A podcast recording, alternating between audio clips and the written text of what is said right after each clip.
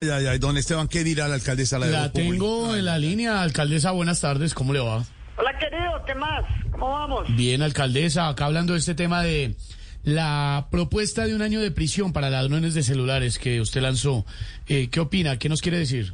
Pues a ver, mi hermano, a ver, a ver, a ver. Aquí tratando de poner en cintura a los ladrones de celulares, que no sean descarados, no sean descarados porque ya no solo están robando, ¿Cómo así entonces? no, pues que también están llamando a los dueños para que les den la clave del teléfono, No, es- por favor. eso es cierto, están extorsionando.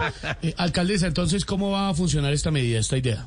Muy sencillo, muy sencillo, mi hermano. Atención, mi Bogotá, a lo siguiente. Vamos a hacer lo siguiente, por favor. Lo primero es que vamos a implementar una tecnología 6G en la policía para atrapar a todos los ladrones. ¿Cómo, cómo así? ¿Cómo así? ¿Por qué?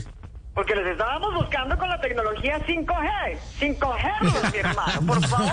No, no, no, no, no, no, no, no, no, mi hermano. A ver, después de eso, mucha atención, mi Bogotá, después de eso, vamos a meterlos a la cárcel Ah, dependiendo del celular que se roben. Ah, no me diga, ¿cómo sería entonces? De manera que, querido, si se llevan un iPhone, van a la cárcel un año. Un año. Si se roban un Xiaomi, van a la cárcel seis meses. Y si se roban un 1100, se va para la casa. No, ¿Y eso por qué?